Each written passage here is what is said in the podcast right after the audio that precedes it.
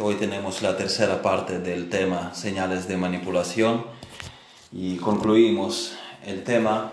Yo había anunciado que el sermón, que en nuestro caso es repartido en tres sesiones, pero era originalmente todo un sermón, un solo sermón, es por completo prestado del pastor Jason Cooley con algunos ajustes. Un sermón que en el original dura más de dos horas y al terminar, Jason Cooley dice que se podría mencionar más tácticas manipulativas, pero para empezar, dos horas podrían ser suficientes. Anteriormente habíamos mencionado a estas tácticas, estas señales de manipulación, que son lágrimas, silencio, adulación, el hacerse víctima, violencia o el uso del mal genio, hacer que otros tengan cuidado excesivo con él o con ella, culpar a otros e imponer propia voluntad. Ocho en total hasta ahora. Y hoy consideramos algunas más y terminamos. Así que la señal de manipulación número nueve. El manipulador nunca está completamente satisfecho. Nunca lo puedes hacer feliz no lo puedes hacer feliz, sea lo que sea que hagas. Y eso es un abuso.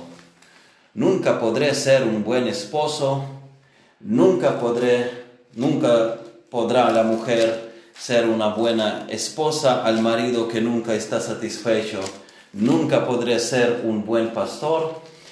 Siempre habrá algún mal y no se va a ver ningún bien.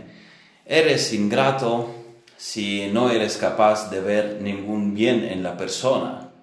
Cuando les pones fin al juego, cuando a estos manipuladores les pones fin, se enfadan.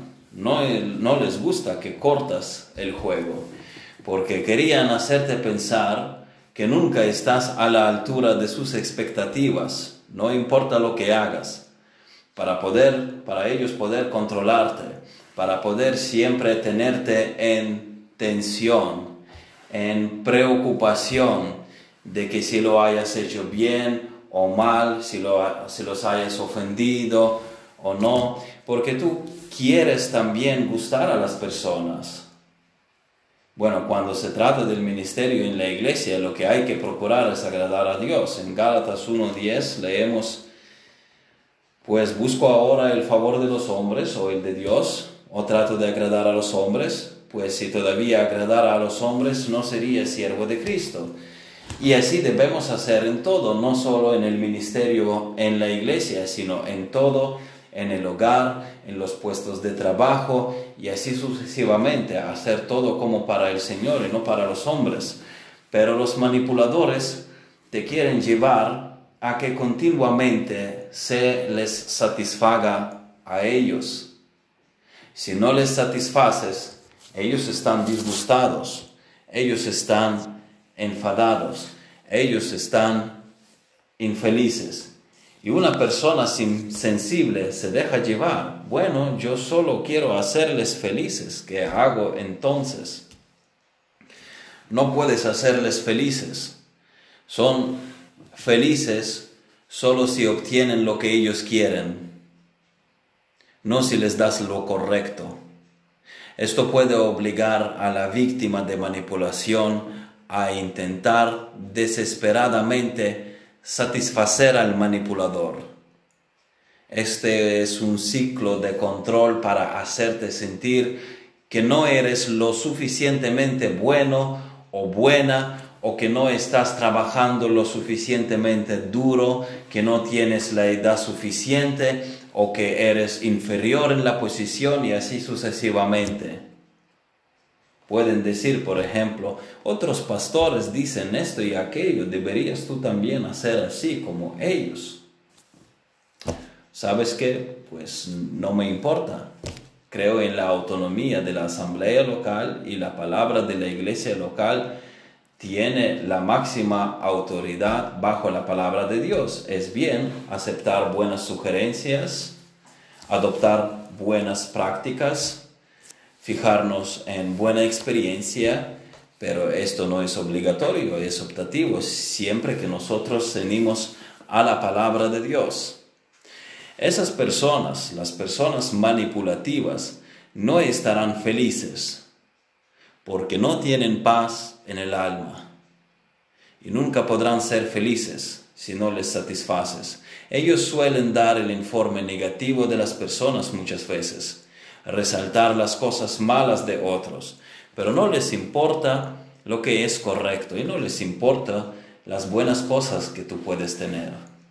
No encontrarán, no encontrarán nada bueno en nadie porque no lo están buscando. Ellos quieren maximizar las fallas y problemas de los demás o las fallas y problemas percibidos, no necesariamente reales. ¿Por qué lo quieren? Porque quieren controlar a otra persona, quieren manipular, quieren siempre mantener la intención de que no lo hace bien. Y es por eso que se fijan en lo negativo en la persona. Siguiente, número 10. Un, manipulador usa insultos y apodos. Los manipuladores se burlan muchas veces de otros para sentirse superiores. Lo hacen para hacer sentir inferior a la persona. Ellos etiquetan a alguien muchas veces. Ellos humillan a otras personas en broma. Lo tratan sin respeto. Yo lo he visto cuando una brigada de trabajadores reformaban un edificio. Entre ellos había un chico con la piel bastante más oscura de lo habitual para un ucraniano étnico y le pusieron un apodo. Entre sí eh, se llamaban por nombres y a él le pusieron un apodo conejo porque tuvieron asociaciones en su imaginación infantil con los conejos de Pascua, conejos de chocolate. Entonces lo llamaban conejo y él estaba callado, humilde entre ellos. Yo no tenía relación con aquella brigada, pero intervine preguntando, ¿y no sabéis cómo se llama vuestro compañero? ¿Por qué lo llamáis siempre conejo? Nunca me han gustado esta clase de burlas y de autoelevación a costa de otros. Eso hace que los manipuladores se sientan mejor que los demás. Eligen a las personas para elevarse a costa de las personas a las que eligieron burlarse de ellas. A veces con un grupo de personas eligen un objetivo fácil de atacar, fácil de abusar, y se ríen de lo mal que se siente esa persona. Esto no es amor. Entonces ellos miran a esa persona y la degradan. Ellos se divierten avergonzando a otras personas en público. Les da emoción. ¿Por qué? Porque no aman a nadie. Y tienen alegría en eso. Otra forma de elevarse a costa de otros es aprovechar del público, humillando a alguien más. Yo lo he visto también. A solas hablan normal contigo con otra persona, pero cuando tienen algo de público alrededor, quieren ser llamativos. Tú llamas, tú le llamas por teléfono y aquel no está solo y para elevarse a sí mismo frente al público con el que está rodeado, se pone a presumir, evidentemente haciendo payasadas como eh, hablando exageradamente llamativo así, hola, ¿qué tal? Así, y, o tomando a broma lo que uno le dice como verdad. Anda, no me digas. Y así es, y, subiendo, subiendo el teatro en frente al público. Es para elevarse frente a los demás que lo ven que lo oyen, es para atraer la atención y esto se llama engreimiento. La Biblia llama a los cristianos a ser serios en su porte, serios en su hablar, serios en, eh, en el vocabulario, en sus maneras y no dedicarse a truanerías Fíjense lo que dice Pablo en Efesios capítulo 5, versículos de 3, versículos 3 y 4. Pero fornicación y toda inmundicia o avaricia ni aun se nombre entre vosotros como conviene a santos. Luego versículo 4. Ni palabras deshonestas, ni necedades, ni truanerías que no convienen, sino antes bien acciones de gracias. Otra forma, otra forma de manipulación es número 11 ya, es mentirles a otras personas para que no confíen en alguien, en esa persona acerca del cual se miente. Si crees lo que te han dicho sobre aquella persona, ya no irás a él o a ella porque te han dado un informe maligno sobre la persona. Ahora, hay casos cuando tenemos que dar informe. Y es nuestra obligación de informar, advertir si existe peligro de mala influencia de personas malas. Pablo advertía de ciertas personas. Fíjense en 2 Timoteo capítulo 4 versículos de 9 a 15. Dice, procura venir pronto a verme, porque Demas me ha desamparado amando este mundo y se ha ido a Tesalónica. Crescente fue a Galacia y Tito a Dalmacia. Solo Lucas está conmigo. Toma a Marcos y tráele contigo porque me es útil para el ministerio. A Tíquico lo envié a Éfeso. Trae cuando vengas el capote que dejé en Troas en casa de Carpo, y los libros, mayormente los pergaminos. Alejandro el candelero me ha causado muchos males. El Señor le pague conforme a sus hechos. Guárdate tú también de él pues en gran manera se ha opuesto a nuestras palabras. Tú guárdate de Alejandro. ¿Por qué Pablo traía este informe? Porque amaba a Timoteo y quería advertirle del peligro que estas personas podían causar. Y porque Pablo se basaba en hechos. Pablo se basaba en hechos. Él dice, porque Demas me ha desamparado, amando este mundo, y se ha ido a Tesalónica. Estos son hechos, fueron hechos reales y comprobables.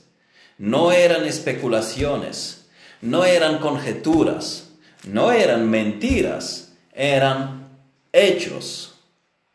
Ahí pueden ver las fotos de Demas en Facebook. Efectivamente está en Tesalónica con un Ferrari. Mientras yo estoy en la cárcel, me ha dejado. Estos son hechos, no especulaciones. Entonces Pablo hablaba con rigor, se apoyaba en hechos. Estos son los hechos, repito. Cuídense de estas personas son malas. Pero los manipuladores especulan con palabras, especulan con ideas, lo mezclan todo con mentiras y lo hacen porque no quieren que otros amen a esa persona con que ellos tienen problema. Traen informes falsos, informes exagerados para separar a los amigos y luego la persona es rechazada por ese engaño, la víctima de la manipulación, la víctima de engaño. Y cuando llamas todo esto manipulación, la gente que ha causado todo esto se va. Entonces luego se ofenden, dicen, oh, no hables de estas cosas, pastor, ¿por qué no iba a hablar de esto? Hay que hablar de esto. Soy un hombre llamado por Dios y no debo permitir que nadie me tape la boca y me haga dejar de decir la verdad, porque eso es manipulación si tiene lugar. Hay que hablar. Cuando comienzas a ladrar sobre las cosas, los demás también son advertidos. Los manipuladores traen malos informes de los que no están de acuerdo con ellos pero no informes basados en hechos y no advertencias legítimas. cuando no tienen hechos, simplemente hacen sentir a la persona culpable, da igual por qué. Cuando haces las cosas bien y de la manera correcta y no tienen de qué agarrarse para una acusación, pero aún así quieren separar a tus amigos de ti, empiezan a cuestionar, por ejemplo, tus motivos Pueden simplemente decir que lo que estás haciendo lo estás haciendo por malas razones. El fin es siempre ensuciar tu imagen, sembrar desconfianza en ti, separar a la gente de ti. Y los manipuladores, siguiente táctica, eh, siguiente táctica número 12, los manipuladores nunca te permitirán demostrar tu punto, especialmente si no estás de acuerdo con ellos. Ellos no te permitirán sencillamente exponer los hechos, defender la verdad. Miren Hechos capítulo 23, versículos 1 y 2. Hechos 23, versículos 1 y 2. Entonces Pablo, mirando fijamente al concilio, dijo, Varones hermanos, yo con toda buena conciencia he vivido delante de Dios hasta el día de hoy. Miren, el hombre se explica. Eh, da explicaciones acerca de su fe, acerca de su predicación. Escúchenlo si quieren llegar al fondo de la verdad. Pero versículo 2 dice, el sumo sacerdote Ananías ordenó entonces a los que estaban junto a él que le golpeasen en la boca. Pablo quería explicar las razones por qué predica a Jesucristo. Empezó a hablar y simplemente no quisieron escuchar lo que Pablo tenía que decir. No les interesa, no les importa. Por esto, a los que quieren hablar la verdad muchas veces simplemente les cortan la oportunidad. Mira, si el hombre lo que está diciendo, si esto es mentira, deja que hable y que se avergüence porque ha dicho mentira. Pero no saben que es verdad, entonces le cerramos eh, el paso para que no hable. Si un manipulador sabe que puede perder una discusión, cerrará todas las puertas para la discusión Incluso si hay una solución en las palabras que tengas que decir, el manipulador termina la conversación si ve que puedes probar tu punto. Él ni te permite expresar tu razonamiento y demostrar tu punto. No le interesan los hechos. No le interesa la verdad. Te va a interrumpir, te va a decir que no quiere escuchar porque no eres quien para instruirlo te va a decir que es tu explicación de la Biblia, que no es la correcta. Ok, entonces leamos los dos, no solamente yo, leamos los dos y tú, tú me muestras cuál es la correcta. Pero no, no les interesa esto. Esto no es acerca de la explicación, es acerca de que él o ella no quieren cambiar y saben que tú puedes tener la razón y te cortan para que no hables te va a decir que sí, que, que entiendes lo que has leído, pero que esto es letra y el Espíritu dice una cosa diferente, un disparate. Es posible también que tergiversen lo que estás diciendo o que capten algún punto menor y traten de deshacerse de la discusión, hinchan el punto menor, desplazan el énfasis y tú pierdes el objetivo. Hacen todo lo posible para mantener su posición de poder. Toman un asunto menor, se centran en él e ignoran el principio. Esa es una táctica. Así evitan llegar a la verdad. Los manipuladores tuercen tus palabras.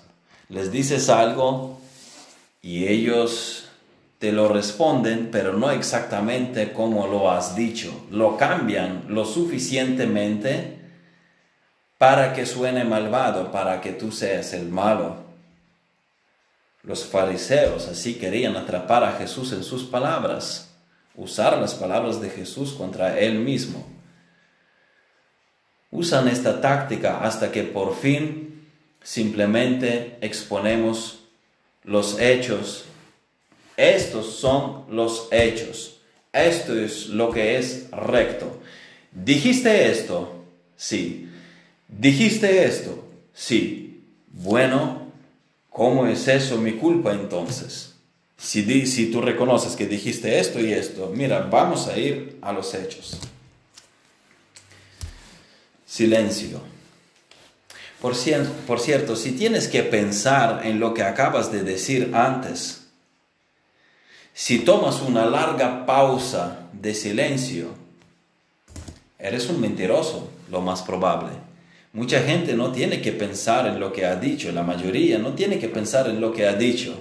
Dijiste esto, sí, no, no te quedas callado, o no, no dije esto, simplemente no dije esto, lo has inventado. Me estás calumniando, nunca había dicho esto. Lo respondes, dijiste o no dijiste, pero no te quedas pensando en silencio. El manipulador no quiere darse cuenta de lo que ha hecho. Tiene mucho que esconder, por eso queda en silencio. Y cuando te enfrentas a un manipulador, no quiere responder a una pregunta derecha. Se va. Hasta luego. Porque no tienen una respuesta a los hechos. Cuando su manipulación ya no funciona, no tienen otra opción que irse no quieren proceder con rectitud, simplemente quieren tener la razón. Y mucha gente marcha, te deja, porque, porque no funciona ya la táctica. Y finalmente, bueno, antes de finalizar, otra táctica de manipulación, las amenazas de suicidarse. Este es difícil la mayoría de la gente que se suicida no amenaza, simplemente lo hace. Tristemente hay suicidios. La mayoría de las personas que se suicidan no, lo dicen. Cuando oímos esa terrible noticia de alguien, todos nos asombramos, pero ¿qué ha pasado? Ni siquiera sabíamos que era posible. Pero los que siempre están amenazando te manipulan. Y yo lo he visto. Sin entrar en detalles, cuando yo era niño, vi a una persona en medio de una fiesta, habiendo peleado con la gente, fue a colgar una cuerda, pero frente a todos, que todos lo viesen, todos mirando qué va a pasar a continuación. Y ya cuando vieron pasos más adelantados, que la persona no paraba, ya quitaron a esta persona de allá y quitaron de ahí todos sus utensilios. Te pueden manipular de esa manera agresiva para controlarte. Manipulan tu generosidad, manipulan tus sentimientos, porque tienen, porque eh, tú tienes miedo de que mueran. Entonces, vas detrás de esta persona. Pues Jason Cooley dice que si le viene alguien, si le viene alguien con una amenaza de suicidio, él directamente va a llamar a la policía. Si lo dices en serio, no juegues. Te llevan y pasas bajo vigilancia tanto tiempo. Es mi deber decirle a alguien que estás intentando a suicidarte. Si de verdad tenías esta intención es para tu bien porque te van a vigilar y no permitirán que cometas esta locura. Si no tenías intención, pero simplemente querías manipular, también te va a servir para el bien, porque dejarás de ser tan malvado manipulando. Otros eh, retienen, otros manipulan reteniendo relación física del cónyuge para manipular. Eso es malvado. Si un esposo o una esposa tiene tal queja contra su cónyuge, que le niegan el, lecho matrimonial, pueden llevarlo a la iglesia. Si ambos son miembros de la iglesia y, la iglesia, y si rinden siendo miembros, rinden cuentas a la iglesia, así como los miembros entre todos mutuamente tienen rendición cuentas los unos ante los otros entonces pueden llevarlo a la iglesia y él o ella será disciplinado por esto. ¿Por qué? porque actuar así no es cristiano. La Biblia lo prohíbe. Tú díselo a tu pastor antes de llevarlo a, a todos los miembros de la iglesia para que él trate este asunto. Vemos qué es lo que pasa. Si eres una mujer, el pastor habla de cosas privadas en la iglesia eh, con las mujeres en presencia de su esposa, la esposa del pastor, y en general aquí los varones no se quedan a solas con damas si no están casados, y el pastor mucho menos. Manipular con el lecho matrimonial es un mal contra el cónyuge entendemos que hay situaciones cuando la no disposición no es manipulación. Hay casos que un matrimonio no llega al acuerdo acerca de su intimidad. En la vida íntima de un matrimonio no se deben hacer las cosas que causan daño y que uno de los cónyuges no quiere hacer. Hay cuestiones de salud que complican la vida íntima. Debemos mostrar comprensión, debemos mostrar amor, debemos mostrar compasión.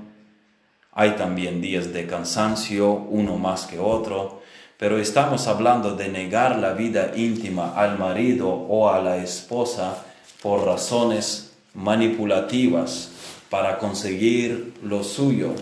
Y esto es malvado. Esto va en contra del plan de Dios para el matrimonio. Miren lo que dice Pablo en 1 Corintios capítulo 7 versículos 3 y 5, 3 a 5.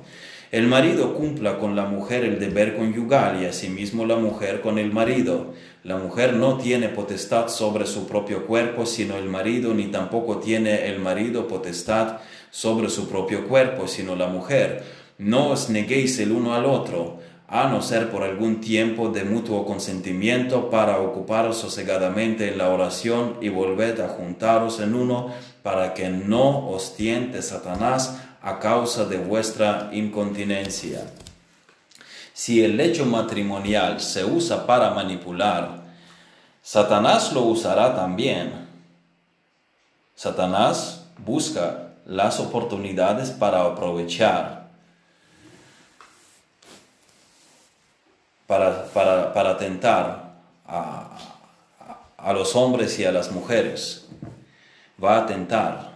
Si tu esposa cae en el pecado de adulterio, ella comete el mal. No hay excusas para ella. Si tu marido cae en el pecado, él comete el mal. Nadie lo justifica. Pero tú, de tu parte, has cometido mal de privar a tu marido o a tu esposa del lecho matrimonial. Esto es pecado. Puedes traer todas las excusas del mundo, pero a Dios no le importan las excusas. Si un hombre o una mujer usa la cama para manipular, es pecado. Tienes que cumplir el pacto de amor, emocional y físicamente. Y Pablo dijo específicamente aquí, no hagas esto para evitar que su cónyuge desee a otra persona, no hagas esto. Para apagar el fuego de la lujuria, no hagas esto. Para no estar expuestos a los ataques de Satanás, no hagas esto. Y finalmente los manipuladores toman las vulnerabilidades emocionales. Los manipuladores las, conoces, las conocen mejor que tú y las explotan a su favor. Ven a una persona débil, una persona con mentalidad de víctima, una persona que incluso reconoce fácilmente su culpa o se culpa a sí misma sin razones suficientes, una persona que ama a la gente, que solo quiere tener buenas relaciones con la gente y los manipuladores van tras ellos. Los manipuladores no saben amar solo saben abusar de las personas para su beneficio. Entonces todo lo que quieren hacer es abusar de esta persona que está abierta a amarlos. Es como casarse con una joven inocente y manipularla totalmente como un maníaco, controlar sus sentimientos, controlar sus emociones y destruirla. y a Satanás le encanta destruir la inocencia. La inocencia se destruye bajo la manipulación, porque la persona inocente manipulada ya no puede después estar abierta al amor verdadero ni confiar en nadie porque ha sido herida. Simplemente ya no confía en la gente. La manipulación endurece, la manipulación destruye.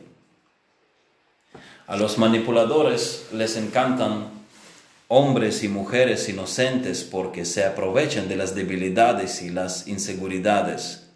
Cazan la vida inocente, pero cuando la víctima abre los ojos, a esta persona le cuesta volver a amar porque ha sido abusada. Los manipuladores también juegan con las emociones. Te ven llorar y se burlan de ti y te pisotean más. Ellos sonríen, ellos están bien, ellos consiguen lo suyo, pero a ti te manipulan y les da alegría ver cómo otros sufren y cómo se consiguen a tus expensas sus objetivos. Pueden hacerlo con el pastor también, Satanás lo hace, hace que la gente no confíe en él y quiere quebrantarlo. Pero por la gracia de Dios, pues eh, los hombres de Dios lo deben superar todo y seguir amando a las personas que Dios les ha encomendado. Los manipuladores también insisten que confíes en ellos porque ellos confían en ti. Ellos te pueden decir, pero es que no me tienes que desconfiar. Y es que confiamos en ti también, pero vamos, hay que mostrar los hechos. Muéstrame tu vida si eres sincero o no, no las palabras, muéstrame la vida, muéstrame los hechos. Hacer la palabra de Dios en silencio significa más que lo que expresas con tus labios. Muestra tu vida en lugar de asegurar que eres digno de confianza y que tú me confías a mí muestra simplemente hechos. Y los manipuladores pueden contarte una historia con experiencias profundas y tú dices, oh, ellos me confían. Si te contaron una historia profunda y secreta, crees que puedes confiar en ellos, pero simplemente te manipulan. Te contaron una historia para tenerte atrapado, una historia que no les importa divulgar, que podrían haberla contado a 10 personas más, pero simplemente han creado imagen de que, hay, de que te confían a ti porque te contaron algo y es con el fin de que tú les confías todo, tú les confías mucho más de la poca historia que te han contado y así poder manipularte. Algunos manipulan asumiendo responsabilidades y luego dejándote solo, dejándote colgado en el momento cuando más los necesitas, cuando ya ellos habían asumido muchas responsabilidades y luego dicen, ay no, no lo quiero hacer por estas razones porque estoy disgustado. Asumen responsabilidades diciendo que pueden hacer todo esto, pero lo hacen para controlar la situación Luego se retiran de sus responsabilidades para conseguir lo que quieren. En el último momento pueden decir, oh, no puedo hacer esto porque la iglesia es mala y tenemos que hablar de esto primero. Ok, ¿por qué no lo dijiste antes? ¿Por qué lo dejas ahora? En el momento cuando más dependemos de ti, de tu aportación que habías asumido. También los manipuladores siempre dejan algo en tu contra. Hay algo más de lo que me gustaría hablar, pero no te lo voy a contar ahora mismo. Así que tienen control sobre ti, haciéndote creer que algo anda mal contigo. Entonces, siempre hay algo en mi mente de que algo anda mal y nunca me lo dicen y estoy preocupado y siempre estoy en un terreno inestable porque realmente respeto a estas personas, porque los amo, porque no quiero hacerles daño y tengo inquietud por si haya hecho o dicho mal y les pregunto, ¿hay algo malo en mí? Pero ellos saben lo que hacen, ellos saben cómo mantenerte bajo control, ellos saben cómo mantenerte bajo tensión. Bueno, aquí hemos terminado. Repito que todo esto fue prestado de Jason Cooley. No me ha costado trabajo traerlo aquí porque ya estaba el sermón preparado. Pero este sermón de Cooley me impactó cuando, cuando lo oí hace cuatro años. Y espero que todos nosotros seamos rectos en nuestro proceder. Que todos seamos honestos eh, con comportamiento transparente, sin manipulación, sin picardía, sin engaño, sin buscar el control sobre otros, sin ejercer el poder sobre otros que no nos pertenece y mostrar el amor. Recuerden que el amor no busca lo suyo, dice Pablo.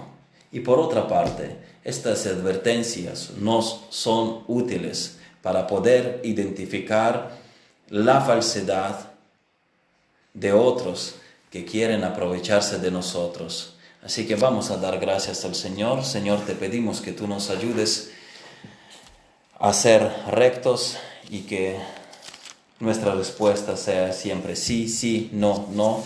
Y te damos gracias que tú nos has mostrado tu verdad, la verdad de tu palabra, y que hemos conocido al Dios verdadero, del que tu palabra, tú dices a través de tu palabra que tú no mientes.